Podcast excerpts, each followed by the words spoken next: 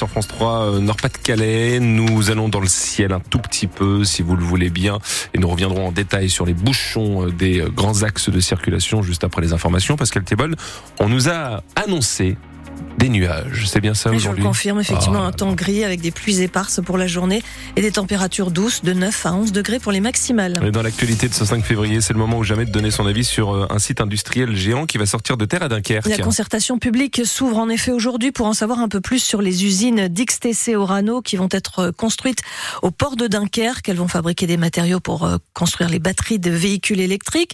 Ce chantier va débuter dans quelques mois et c'est donc le moment, Alice Marot, pour les habitants de donner leur avis et puis surtout de poser des questions. Car sur ce site très impressionnant de 53 hectares sur le port ouest, des matériaux dangereux vont transiter, du lithium, du cobalt, du nickel par exemple. Le site est d'ailleurs classé Céveso seuil haut pour les risques d'incidents. En fait, il accueillera trois usines. Deux produiront chacune 80 000 tonnes de matériaux de base des batteries tous les ans pour fournir les gigafactories voisines comme Prologium à Dunkerque ou ACC à Douvrin.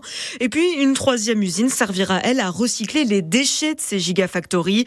Deuxième gros sujet, donc, celui des transports. Il y aura mécaniquement plus de camions sur les routes, 100 poids lourds supplémentaires par jour à terme sur la départementale 601, la nationale 316 et bien sûr la 16. Et puis sur les routes, il y aura aussi les centaines de personnes qui viendront travailler sur le site. Il doit créer 1300 emplois directs et 400 emplois indirects. Début de chantier à la fin de l'année pour une mise en service de la première usine fin 2026. La concertation, elle, commence donc aujourd'hui et dure jusqu'au 31 mars. Des réunions publiques sont prévues, comme euh, ce sera le cas demain à Gravelines, par exemple. Les bateliers se considèrent comme les oubliés des inondations dans le Pas-de-Calais. Ces professionnels du transport fluvial ont perdu beaucoup d'argent quand les écluses ont été fermées entre Cuinchy, près de Béthune, et Mardic. Un manque à gagner estimé à 1000 euros par jour, sans prise en charge par les assurances et pas d'aide de l'État, si ce n'est un prêt de 10 000 euros remboursable. La conseillère régionale écologiste et présidente de la commission transport au Parlement européen, Karima Deli, demande une indemnisation pour la profession. Un mois après ces inondations dans le Pas-de-Calais, des permanences de soutien psychologique ouvrent à partir d'aujourd'hui dans quatre hôpitaux du département à Boulogne, à Calais, à Elfaux et à Montreuil. Tout au long du mois, les sinistrés pourront avoir accès gratuitement à une infirmière spécialisée, un psychiatre ou un psychologue, une initiative de l'Agence régionale de santé. Et le maire d'hiver de Roubaix va passer les deux prochains jours au tribunal. Devant la cour d'appel de Douai, plus précisément, Guillaume Delbar va être rejugé pour une affaire de fraude fiscale, un système de défiscalisation de dons à des micro-partis politiques. Lors du premier procès en décembre 2021, il avait été condamné à six mois de prison avec sursis, deux ans d'inéligibilité et 3000 euros d'amende. Ils sont 9 sur 14 à avoir fait appel dans ce dossier. L'enquête se poursuit pour tenter d'identifier l'auteur du tir qui a tué un migrant dans la nuit de samedi à dimanche à Lone Plage, près de Dunkerque. La victime a été découverte peu avant minuit, inconsciente, allongée sur la bande d'arrêt d'urgence de la 16, près du camp de migrants. Il aurait été laissé là pour euh, faciliter sa prise en charge par les secours. Transporté à l'hôpital, l'homme n'a pas survécu. Un peu plus de 5% des Parisiens ont répondu hier à la question posée par leur maire, Anne Hidalgo, pour ou contre la création d'un tarif spécifique de stationnement pour les SUV, les diesels ou hybrides de plus d'une tonne 6 et les électriques de plus de 2 tonnes?